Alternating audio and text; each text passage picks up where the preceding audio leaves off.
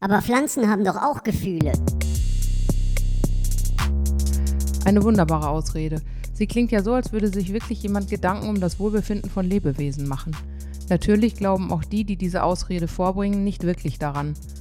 Aber sie ist ein Versuch, die Argumente gegen die Ausbeutung von Tieren zu entkräften.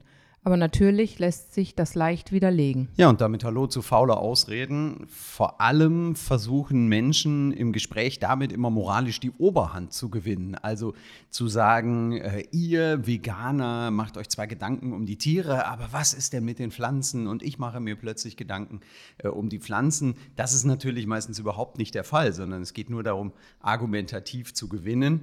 Allerdings ähm, lässt sich das natürlich sehr leicht parieren. Ich sage es mal so, wenn dir sogar die Sendung mit der Maus sagt, dass sich die Wissenschaftler einig sind, dass Pflanzen eben keine Gefühle haben, dann äh, solltest du es damit auch bewenden lassen und nicht irgendwelche obskuren Studien zitieren, an die du am Ende selber gar nicht glaubst. Pflanzen haben gewisse Sinnesorgane, können zum Beispiel erkennen, wenn Insekten an einer Pflanze fressen und dann Gegenmaßnahmen einleiten.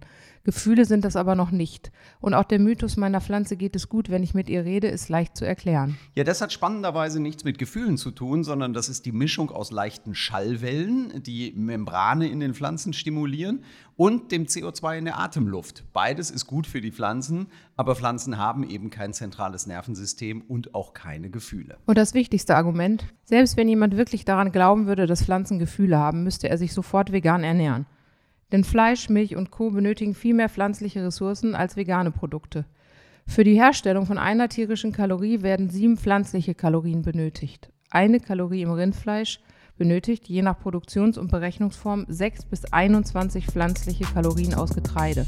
Wer Pflanzen schützen will, hört am besten sofort auf, Tiere zu essen. Und damit gibt es wieder eine Ausrede weniger, nicht vegan zu leben. Herzlichen Dank fürs Zuhören und bis zum nächsten Mal.